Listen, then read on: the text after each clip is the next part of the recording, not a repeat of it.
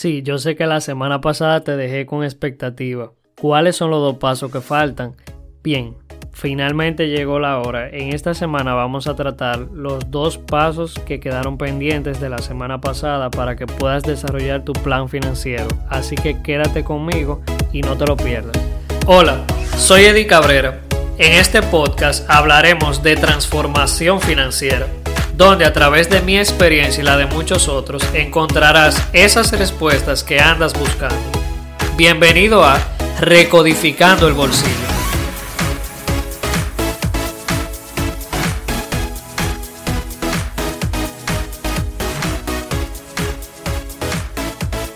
Hola mi gente, ¿qué tal? Bienvenidos a otro episodio más de Recodificando el Bolsillo y como le prometí la semana pasada, vamos a, completar el tema que veníamos tratando, que es los cinco pasos para tener un plan financiero que realmente funcione para ti. Entonces la semana pasada yo les trataba los tres primeros pasos que vienen siendo saber realmente dónde estás parado. Yo le llamo a este primer paso ver al león a los ojos. Paso 2, construir un excedente lo más rápido posible, construir que te sobre dinero, o sea, tomar las acciones del lugar para que te esté sobrando dinero, controlar tus gastos, eh, aumentar tus ingresos para que realmente al fin de mes te sobre dinero. Y paso 3, ese sobrante utilizarlo para construir un fondo de 500 a 1000 dólares que te pueda servir de colchón para cualquier imprevisto. Entonces, mi gente, en este episodio voy a desarrollar los últimos dos pasos que faltan para tú poder tener un plan financiero. El paso 4 sería empezar a pagar deudas. Luego que ya tienes ese fondo base que hablamos en el episodio anterior, tu mejor inversión, lo más productivo que tú puedes hacer con tu dinero es pagar deudas. Muchas personas, por no tener un plan, deciden ahorrar o invertir sin un objetivo claro, simplemente porque ahorrar es bueno. Ah, ok, si ahorrar es bueno, entonces déjame yo ahorrar dinero. Y aunque esto sea cierto, yo personalmente no recomiendo para nada que ahorres dinero si tienes deudas comiéndote toda tu capacidad de producción. Míralo de esta forma. ¿Por qué vas a poner tu dinero en una cuenta de ahorros que te da menos de un 1% al año cuando tienes una deuda que te está sacando un 18%, por ejemplo, para ser muy conservador? En el caso de las tarjetas de crédito, el por ciento es alrededor de un 60 al año al menos en mi país, República Dominicana. Si me escuchas desde otro país, te recomiendo que revises los números donde estás, pero yo estoy casi seguro de que la realidad no varía mucho. Y ni se diga de las deudas informales o los muy conocidos prestamistas. Aquí los intereses que he visto son asesinos. Entonces, lo más rentable, mi gente, que puedes hacer es pagar lo más rápido posible estas deudas que todos los meses están sacando la mayor cantidad de tu capacidad de producir dinero. Esta pregunta puede que te duela, pues cuando yo me la hacía a mí mismo era como cuando te dan un puñetazo en la boca del estómago, pero al mismo tiempo me hacía entender y valorar este punto del que estamos hablando. La pregunta es, si yo no tuviera que pagar deudas, ¿Qué pudiera yo hacer con todo ese dinero que hoy en día estoy pagando si yo lo pudiera usar para mí? En mi caso, la respuesta era viviría como un príncipe. Haz el ejercicio tú y me dirás. En este paso siempre recomiendo, y claro, muchos autores y muchas personas que enseñan finanzas también, que utilices el plan bola de nieve, que no es más que sencillamente organizar tus deudas desde la más pequeña hasta la más grande, iniciar pagando la más pequeña primero, para que inmediatamente pagues esa pequeña, sigas con la siguiente y así sucesivamente, vayas pagando poco a poco cada deuda desde la más chiquita a la más grande.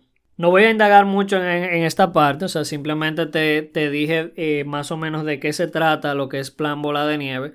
Si tienes alguna duda, no dudes en escribirme y comentarme. No voy a desarrollarlo en el episodio, pero sí para que tengas una idea. Paso 5.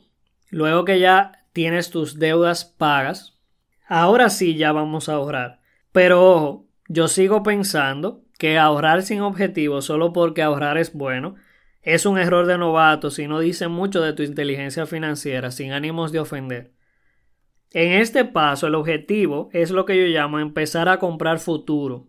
Y la idea es iniciar un fondo de ahorros donde la meta inicial es juntar el equivalente a tres meses de tus gastos básicos en una cuenta de ahorro o producto líquido.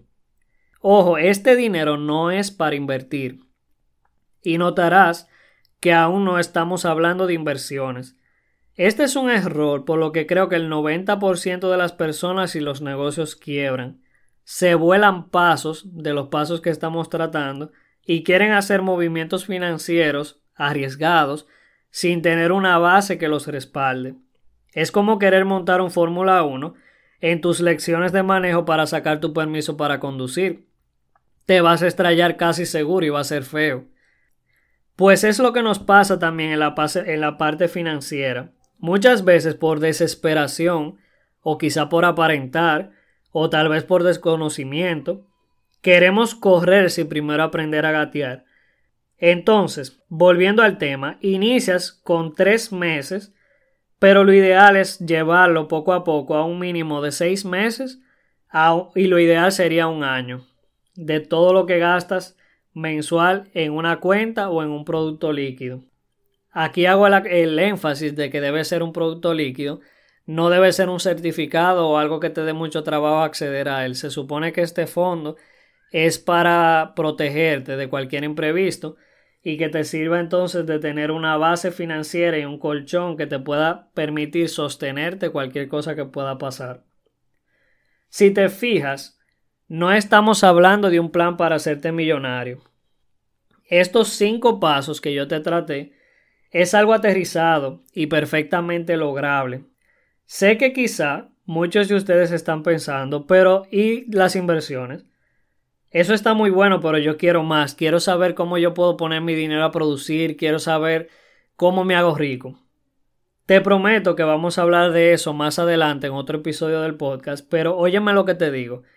Yo trabajo la parte de finanzas con muchas personas y si logras completar estos cinco pasos, estarás por encima del 95% de la gente. Claro, desde el punto de vista financiero. Y créeme, te sentirás millonario. Pero lo más importante es que vas a tener paz financiera. Te voy a dar un bono, mi gente, y es lo que yo llamo el paso 0.6. Y tú dirás, Eddie, ¿cómo así 0.6? La idea, o sea, por lo que yo lo llamo así, es que este paso va tanto antes del paso 1 como después del 5 y durante todo el proceso. Y es lo que yo siempre digo. De nada te sirve aplicar pasos si no cambias tu esquema de pensamiento y tus expectativas. ¿Cuántas personas conoces que están endeudadas? Se les presenta una oportunidad de un dinero, pagan algunas deudas o incluso la pagan todas, luego para darte cuenta que un año después vuelven a estar en la misma situación o peor. ¿Qué pasó ahí? Esto es un tema profundo y me llevaría días hablar de esto, pero las expectativas de esa persona lo mantienen ahí. Ellos esperan vivir endeudados y es, es normal para ellos. Y hazte esta pregunta tú. Realmente sé honesto contigo mismo, no te mientas. ¿Qué tú esperas? ¿Realmente tú esperas algún día vivir sin deudas? y no volver a necesitar endeudarte nunca más? ¿Realmente lo esperas o es algo que dices de la boca para afuera? Debes tomar una decisión. Vivir sin deudas no es lo común. Por eso exige que te destaques del resto, que pienses diferente, y eso duele. Exige esfuerzo y dedicación. Es el paso más complicado porque conlleva un desarrollo personal y continuo. Y antes de irme, te voy a dejar tres tips que yo apliqué en este punto y te los recomiendo para que puedas desarrollar este paso 0.6 como yo le llamo. El primer tip sería lee. La lectura es lo que realmente te ayuda a transformar tu mente. Hazlo un hábito. Libros de valor constructivo y en el aspecto de la vida que quieres trabajar en este momento. El tip número dos sería Asociate con gente que esté a otro nivel. Ojo, no que gane más, sino más eh, a lo que yo me refiero es que tenga hábitos forma de pensar y las habilidades que tú quieres desarrollar. Como un tip número 3, un tip práctico que puedes aplicar en este punto de lo que hemos venido desarrollando en todos estos dos episodios, que es la parte de cómo crear un plan financiero para mejorar tu situación y salir de las deudas, es aprende a manejarte en efectivo.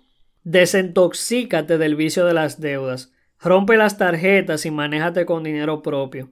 Esto trabaja tu nivel de expectativa y tu, inteligencia financiera como no tienes una idea.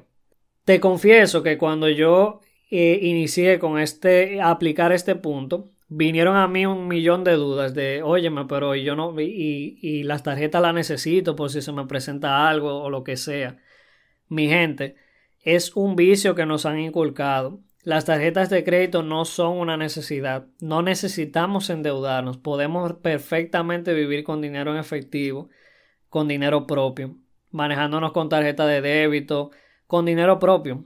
Te digo, cuando yo estaba en mi proceso de pagar las deudas, duré dos años manejándome con dinero propio y perfectamente me pude manejar y me ayudó a desarrollar hábitos que hoy en día todavía me apoyan en la parte financiera.